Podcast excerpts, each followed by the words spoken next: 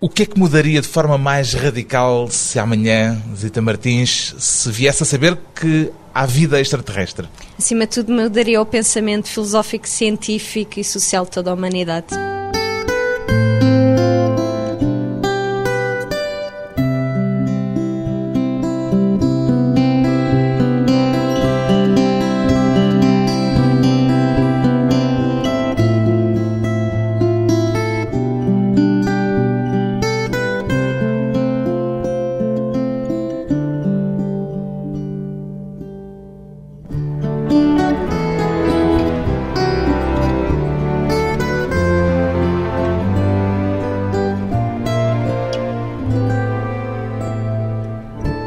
Zita Martins, 30 anos, astrobióloga. O seu trabalho científico, Zita Martins, está mais perto da biologia ou da astronomia? Da química, neste caso. Portanto, nem biologia nem astronomia. não.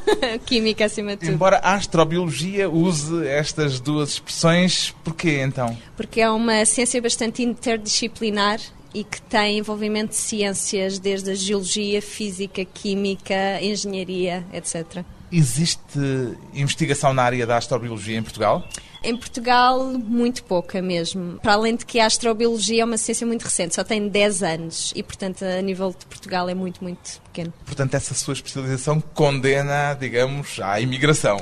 Não, nem por isso. Por exemplo, posso sempre voltar e ir para um laboratório de química e iniciar o meu próprio grupo de trabalho. Embora isso seja complicado, imagino. Nunca se sabe, não gosto de limitar. Era um desejo? Sim, será um desejo a nível de, de, um futuro longínquo, digamos assim. 10 anos, uma ciência com 10 anos, ou um ramo científico uhum. com 10 anos, é um ramo científico frágil e jovem, cheio ainda de dificuldades para caminhar por si próprio ou já tem plena autonomia? Tem plena autonomia, acima de tudo, porque foi iniciado pela NASA e, portanto, tem todo o conhecimento, digamos, adquirido de vários, vários anos. Se eu resumir o seu trabalho de uma forma simplista, evidentemente, dizendo que a Zita Martins se dedica a procurar vida extraterrestre. Estarei a faltar à verdade? Por um lado, sim, mas acho que é muito mais do que isso. É procurar. Mas por um lado, também é isto. É, também é isso, certo. Mas também é procurar eh, como é que a vida surgiu na Terra. Por um lado, e por outro lado, será que existe vida fora do planeta Terra e tudo baseado através de métodos químicos? Isso são questões que estamos habituados a associar Uh, um pensamento ligado à transcendência, quase. No seu caso, é bastante mais prosaico na forma como o trata. Sim, tento responder a essas questões de uma forma científica e baseada nas ciências exatas. Pois bem, a professora Zita Martins, atualmente investigadora no Imperial College em Londres, é a autora de uma descoberta recebida como acontecimento científico, simplificando uma vez mais, Pode-se dizer que a matéria-prima necessária à vida na Terra teve origem extraterrestre. É uma simplificação aceitável? É uma simplificação aceitável, sim. Digamos que os legos, os blocos construtores da vida. Disse podem... os legos? Sim, os legos podem ter vindo através de meteoritos e cometas. Isto é apenas uma das formas prováveis dos blocos necessários para a vida terem surgido na Terra. E é uma descoberta a partir da qual é legítimo pensar na existência de vida extraterrestre? É legítimo pensar que os blocos necessários para a vida estão espalhados por todo o universo e que se tivermos as condições necessárias para a vida surgir, então esses legos, digamos assim, estão presentes. Portanto, se deram origem à vida na Terra, poderão ter dado origem, origem à vida noutros pontos do exatamente, universo. Exatamente, exatamente. Vamos então tentar detalhar um pouco como é que chegou às conclusões que o seu estudo apresenta. Foi a partir do estudo de meteoritos, certo? Sim, sim. foi a partir do estudo do meteorito que caiu na Antártida.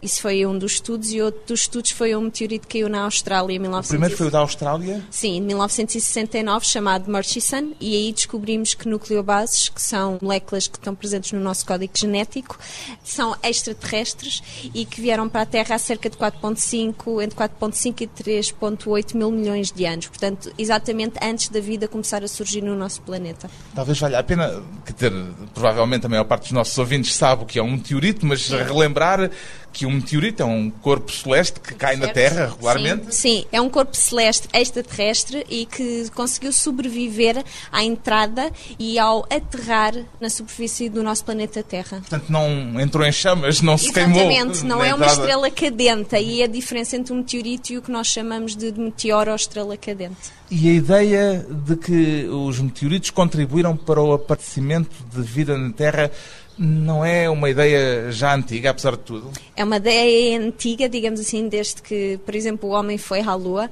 A questão é que cada vez mais nós tentamos descobrir moléculas essenciais à vida e cada novo estudo traz-nos novas pistas nessa direção. Era uma ideia antiga para a qual ainda não havia provas, então. Exatamente, no caso destas moléculas que o nosso grupo de trabalho fez, descobrimos que nucleobases eram fundamentais para a vida e são fundamentais para a vida e finalmente descobrimos que elas faziam parte desses meteoritos e eram extraterrestres. Isto finalmente pôs fim a uma questão com mais de 40 anos. E isso é o fundamental. E a questão com mais de 40 anos era a de tentar encontrar uma prova para essa hipótese de virem de fora da Terra Sim. esses elementos base. Sim, porque, porque antes disso não tínhamos a certeza se eram simples contaminação terrestre ou não. E agora sabemos finalmente que esses blocos constituintes do nosso código genético são afinal extraterrestres e fazem parte desses meteoritos. Disse-me que estudou um meteorito que caiu na Austrália primeiro, depois meteoritos que caíram na Antártida. Alguma razão para ter estudado esses em particular? Quer dizer, imagino que haverá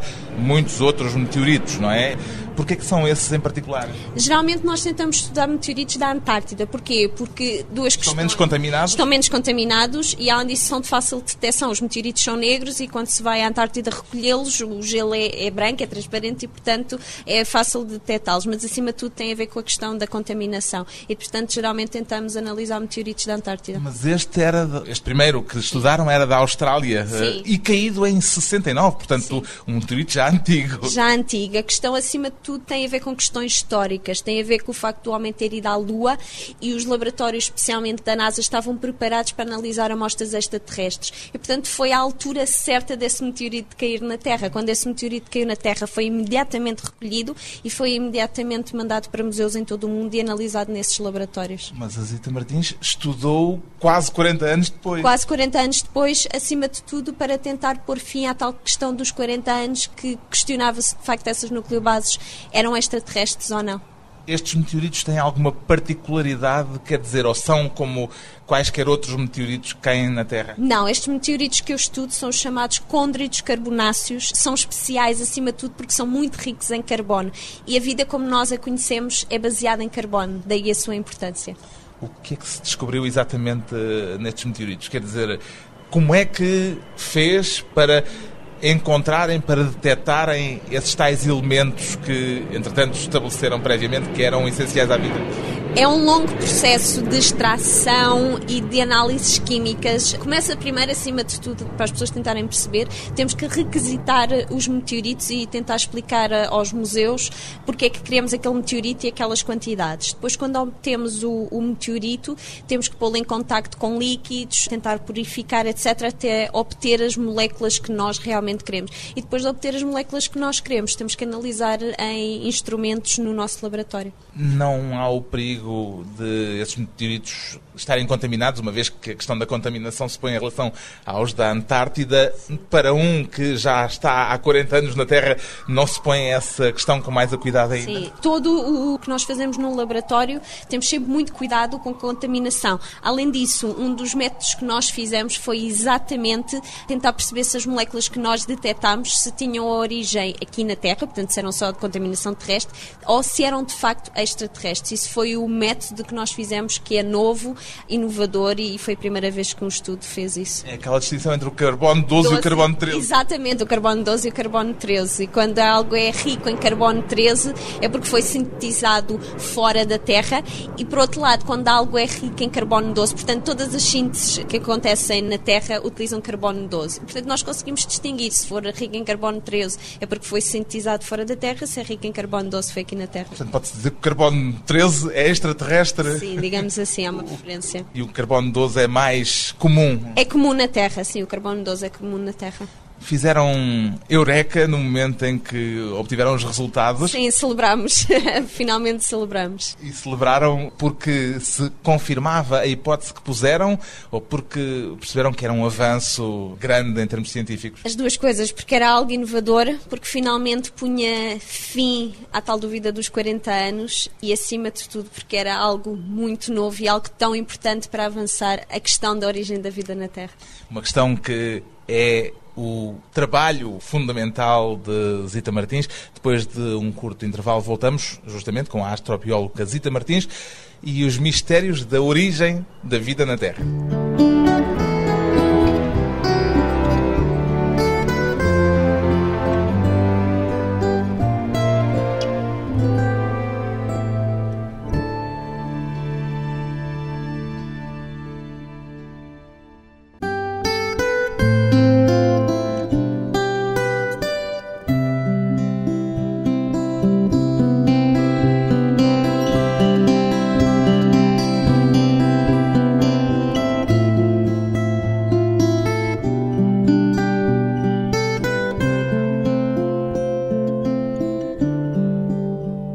Regressa à conversa com a astrobióloga Zita Martins, uma portuguesa a investigar em Londres os mistérios da origem da vida na Terra.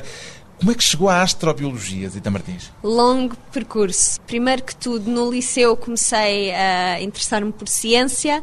Não tinha ainda a certeza se queria ir para Química, para Física, para Biologia. Acabou por ir para Química, para acabei... o Instituto Superior Técnico? Exatamente, acabei por tirar a licenciatura em Química no Instituto Superior Técnico. E quando foi para Química, deixe-me só interrompê-la para lhe perguntar se já sabia o que era a astrobiologia. Não, não, de todo. Quando entrei no Instituto Superior Técnico ainda nem sequer havia a ideia e a ideia formada da astrobiologia. E a própria astrobiologia também era muito recente. Não existia, exatamente, quer dizer, é tudo muito, muito recente.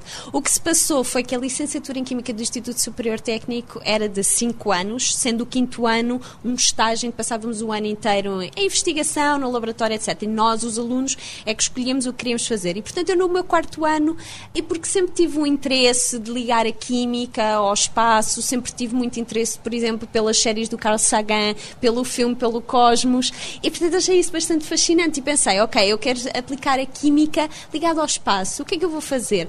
Então o que eu fiz foi contatar cientistas da NASA, do Laboratório de Astroquímica, nessa altura, portanto ainda não existia o Laboratório de Astrobiologia, e contatei e disse qual é o melhor laboratório para fazer investigação aqui na Europa. Eles na altura indicaram-me a Universidade de Leiden, na Holanda. Foi onde foi fazer o doutoramento. Sim, mas antes disso ainda fui fazer o estágio, o tal estágio do quinto ano da licenciatura em Química. Passei lá seis meses com a professora Pascal Freund e então entrei no mundo fascinante da astrobiologia. Desde cedo a ciência foi o caminho que teve a certeza que queria seguir? Não, não, de todo. Aliás, eu pratiquei uh, ballet clássico, fui convidada aos nove anos para o conservatório e, portanto, sempre houve, digamos, um interesse pela arte, por línguas, porque eu aprendi russo a partir dos 15 anos, dos 15 aos 19 eu cresci num ambiente em que me disseram e em que, acima de tudo, me proporcionaram e disseram: Ok, vê o que é que o mundo é, não se limita ao liceu, não se limita ao que aprendes na escola. De facto, são áreas de interesse muito distintas. A, a, aprendizagem do russo por um lado, o ballet clássico por outro,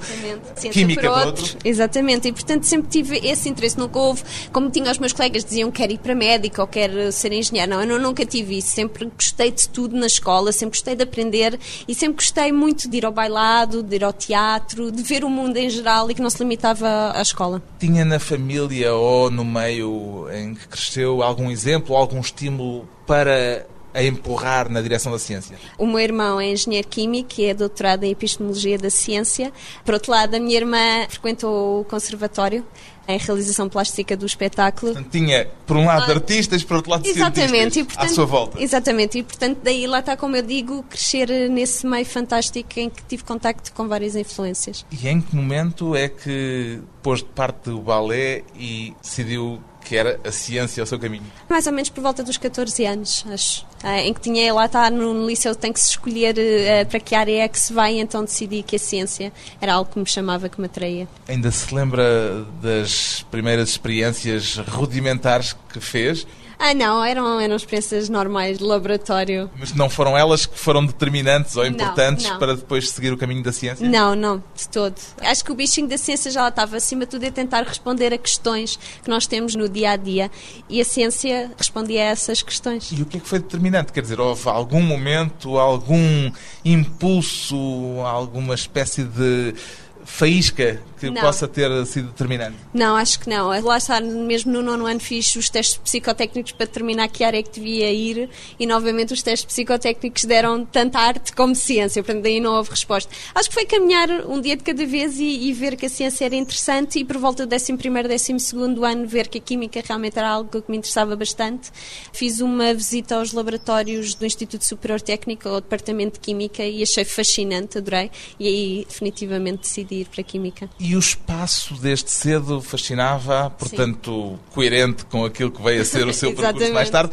Mas os documentários do Carl Sagan, o Cosmos do Carl Sagan, etc., isso tudo, de que forma é que interveio e participou no seu interesse pela ciência? Eu acho que teve um papel fundamental. Acho que o Carl Sagan é fascinante nesse aspecto porque consegue descrever e explicar a ciência de uma forma bastante simples para o público em geral, mas ao mesmo tempo de uma forma fascinante. E então isso, especialmente o filme O, o Cosmos... O filme com a Jodie Foster? Exatamente. Pôs-me o bichinho cá dentro e eu pensei, é isto mesmo que eu quero fazer. Portanto, mais o filme do que o livro do Carl Também, Sagan. não, também. Obviamente o livro também, mas... Mas viu o primeiro filme, foi? Sim, vi primeiro o filme e depois li o livro. E viu as séries de televisão Sim, já Carl no, liceu, já no liceu via as séries e achava fascinante, especialmente eh, aquele momento tão típico em que ele põe a história do universo num calendário e em que o ser humano É ah, um minúsculo. é o minúsculo, é o último segundo, digamos assim, de todo o calendário, o último segundo,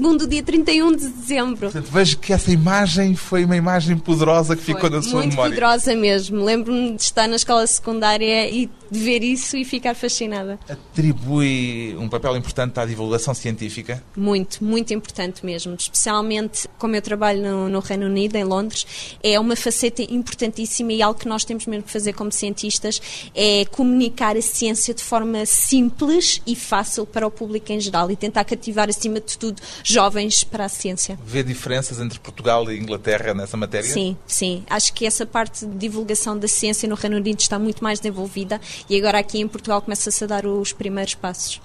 À parte o Cosmos do Carl Sagan, a ficção científica alguma vez lhe interessou? Uh, sim e não, mas é assim, interessou-me novamente com as viagens ao espaço, etc. Mas uh, atrai-me muito mais o Carl Sagan pelo simples facto de que ele realmente tem o pormenor e a exatidão científica, ao passo que toda a ficção científica que nós vemos muitas vezes não tem. Não é correta do ponto de vista científico. É que a sua matéria de investigação é um tema muito tratado pela ficção científica. Exatamente, A exatamente. origem da vida terrestre, etc. Exatamente. A NASA, para os leigos, é uma espécie de identidade mítica quando se fala em astronomia, em coisas Sim. que têm a ver com o espaço. Também tinha para si esse caráter antes de ir trabalhar lá durante uns tempos? Não, eu acho, eu acho que eu tento ver essas coisas de uma forma sempre muito acessível. Lá está, como eu, quando andava no quarto ano da licenciatura, contatei diretamente e as pessoas foram muitíssimo acessíveis, os Mas cientistas. contatou por sua iniciativa. Sim, exatamente, por iniciativa, contatei por e-mail e as pessoas em questão responderam às questões que eu tinha. e Ficou ela- surpreendida? Não, sinceramente não. Acho que esse deve ser o papel dos cientistas, é comunicar e não se porem num pedestal e pensarem que são superiores. Acho que acima de tudo é mesmo tentar trazer pessoas cada vez mais para a ciência e mostrar que a ciência é simples, é algo lindíssimo e que temos que trazer cada vez mais pessoas para a ciência. Quando foi para a NASA, durante quanto tempo é que estive na NASA já agora? Eu tive vários meses como cientista convidada durante o meu doutoramento. E essa experiência na NASA fê-la ver alguma coisa de outra maneira? Quer dizer, alterou de alguma forma a sua percepção sobre aquilo que é aquela instituição gigantesca? Faz ciência de topo, acima de tudo. Só os melhores é que vão mesmo para a NASA. Mas depois, acima de tudo, nota-se que são, são cientistas e, e que qualquer pessoa, desde que tenha os estándares elevados de ciência, consegue lá entrar e consegue trabalhar. Há nesta altura competição científica intensa entre a NASA e a Agência Espacial Europeia ou diria que a colaboração é maior do que a competição? Eu acho que é mais a colaboração. Acima de tudo, pelo que eu vejo na minha área, muitos dos cientistas que trabalham para as futuras missões a Marte, por exemplo, da NASA, estão também a colaborar nas missões europeias a Marte. Portanto, há colaboração acima de tudo. E competição também há? Há um bocadinho. Acho que há sempre aquela coisa do tentar chegar primeiro a um planeta, como seja Marte ou como seja outro planeta qualquer, mas acima de tudo a colaboração. A competição será ao nível do topo, mais do que ao nível dos cientistas? Eu acho que é mais o nome e a nacionalidade, digamos assim, do que propriamente dos cientistas. Dos cientistas não noto competição. A nacionalidade tem alguma relevância, alguma importância nisto? Tem a nível. Ou seja, a Zita no Imperial College é, é portuguesa? Não. Sou uma cientista em que não se vê se sou do sexo feminino ou masculino, não interessa se sou portuguesa, não interessa absolutamente nada. Em Sempre... Leiden, no Land, era a mesma coisa? Era exatamente a Na mesma NASA coisa. também? Na NASA a mesma coisa. As pessoas querem ver o trabalho e, e, trabalho de excelência e não se interessam pela nacionalidade, não se interessam onde é que tiramos o curso superior, não interessa nada disso. Interessa acima de tudo o trabalho que nós fazemos. Os resultados são o mais importante. Depois de mais uma breve pausa, voltamos com Zita Martins e o ano de 2017.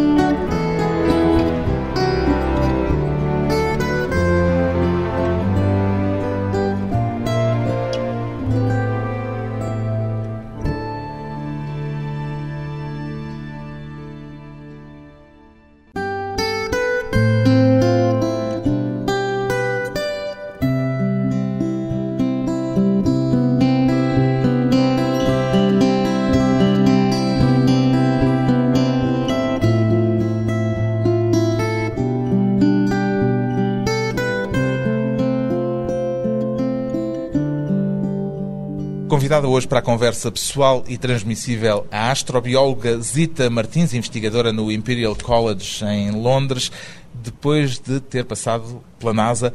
Qual é o seu grau de ansiedade para que cheguemos a 2017, Zita Martins? Bastante elevado. Antes disso, é chegar a 2016, ter tudo pronto. 2016 é o ano em que a missão ExoMars vai partir da Terra e irá para Marte. Justamente, perguntei-lhe isto porque são datas que imagino que no seu calendário pessoal estão marcadas com números, algarismos muito, muito profundos, não é? Sim, eu acho que toda a equipa está bastante ansiosa por essa data. Estamos ansiosos, acima de tudo, de fazer um bom trabalho e chegar a 2017, chegar a Marte e ter resultados. ExoMars é a sonda da Agência Espacial Europeia e uh, Zita Martins está envolvida nesse projeto ainda com esta tarefa de inventar, não sei se posso usar a expressão sendo a área da ciência que está em causa, de encontrar um método para perceber se há vestígios de vida em Marte. É sim, isto? a palavra terá a ser optimizar métodos, mas sim, acima de tudo estamos a tentar detectar moléculas orgânicas que sejam fundamentais para a vida como nós a conhecemos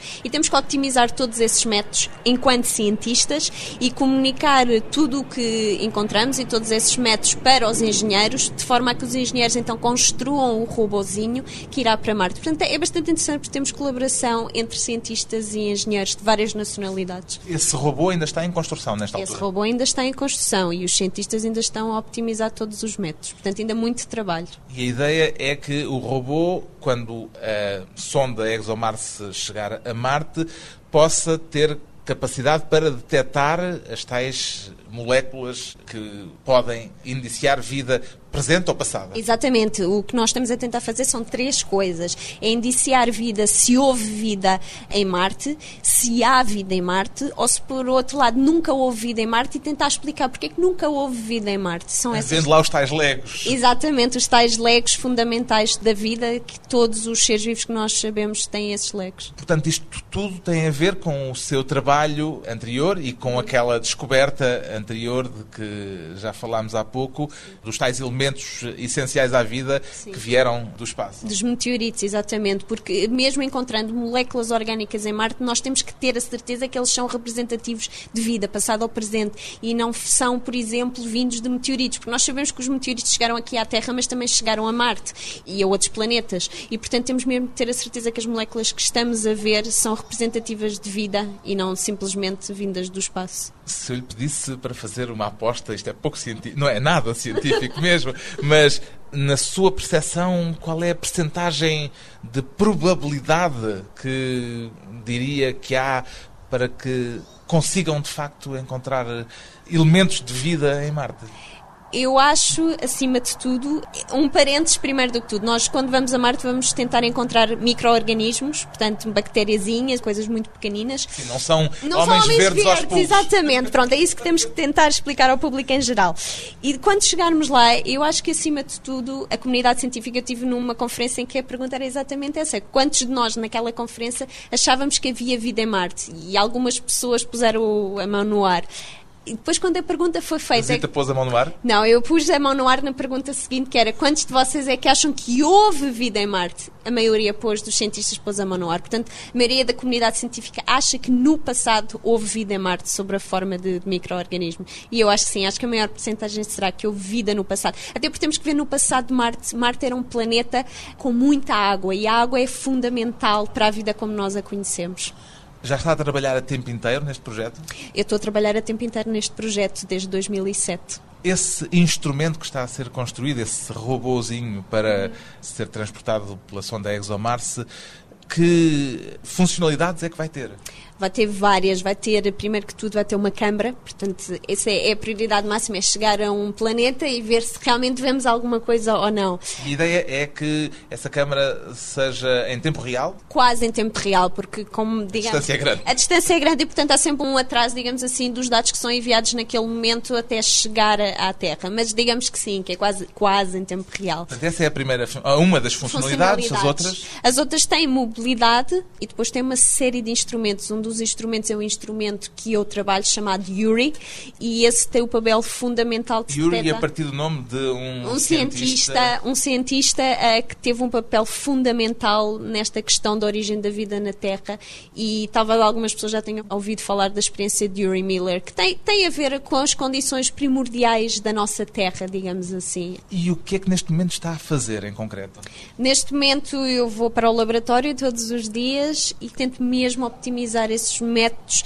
Temos instrumentos em, em tamanho maior do que realmente tudo o que irá na missão ExoMars e esses instrumentos nós tentamos simular todas as análises que o robô irá realizar em Marte. O lançamento da sonda estava previsto para 2013, entretanto já está em 2016. O que é que aconteceu? Primeiro de tudo, já estava primeiro em 2009, 2011, 2013, etc. Isto é muito típico de missões espaciais, há sempre atrasos. Há várias questões. Tem a ver com questões financeiras, portanto, houve reunião dos ministros da ciência de todos os países que estão envolvidos e E decidiu... a crise chegou à ciência? A crise talvez não tenha chegado à ciência, não, não tem muito a ver com isso. Tem a ver que há pontos fundamentais. O que é que nós queremos fazer com esta missão? Queremos, de facto, que seja uma missão-chave para a Agência Espacial Europeia e, portanto, é fundamental chegar a Marte e, primeiro de tudo, conseguir que o rover chegue lá e, acima de tudo, conseguir ter dados. E, portanto, é preferível atrasar as coisas, atrasar a missão, a data de E lançamento levar as condições todas levar necessárias? as condições todas necessárias do que temos uma missão antes gastarmos tanto dinheiro e tanto tempo e depois não obtermos nada. O aspecto transcendente da investigação em que está envolvida é para si motivo de reflexão de algum modo ou está tão embrenhada nas questões concretas de ordem científica, nas questões práticas que não tem tempo nem disposição para os aspectos de ordem filosófica que tudo isto levanta? Eu acho que tem mais a ver com a questão prática e acho que lá mais para a frente irei de facto pensar na questão filosófica de existe vida noutras partes do universo, etc. Eu acho Portanto, no dia a dia isso não é uma Não, ideia que lhe não, ocorra. Não, nem por isso. Eu acho que acima de tudo estou mais preocupada com a parte técnica. Os resultados daquela sua investigação que deu brado na comunidade científica podem ser lidos como uma ajuda àquela teoria que é conhecida como a panspermia, a ideia de que a vida terá tido origem extraterrestre e que terá chegado à Terra na forma de micróbios trazidos por asteroides. Não, antes pelo contrário. Não tem absolutamente nada a ver com a panspermia. A panspermia, para quem não sabe, para o público em geral que não sabe, tem, como explicou, dizemos que micro-organismos que se terão surgido noutras partes do nosso universo terão vindo para a Terra através de cometas, eh, asteroides, etc. O nosso estudo não tem absolutamente nada a ver com isso. O nosso estudo tem a ver, estamos a dizer que moléculas orgânicas é que terão vindo através de cometas e meteoritos, o que é completamente diferente. Não quer dizer que a vida tenha vindo do exterior. Exatamente, é isso mesmo. O que nós estamos a dizer é que moléculas orgânicas terão vindo para a Terra e depois aqui na Terra as condições necessárias terão aparecido e através de processos que ninguém sabe, teremos passado dessas moléculas orgânicas para organismos vivos bastante simples. Tem alguma teoria favorita nesta matéria? Eu acho que há várias teorias sobre a origem da vida na Terra. Parênteses, agora estamos fora da ciência, estamos Exatamente. na especulação. Sim, há a teoria de que essas moléculas orgânicas terão surgido aqui na Terra e depois lá está, por vários processos que nós não conhecemos, evoluíram para organismos mais complexos, ou então terão vindo através de meteoritos, etc. Eu agrada-me particularmente a parte dos meteoritos terem tido um papel fundamental na origem da vida na Terra. Porquê?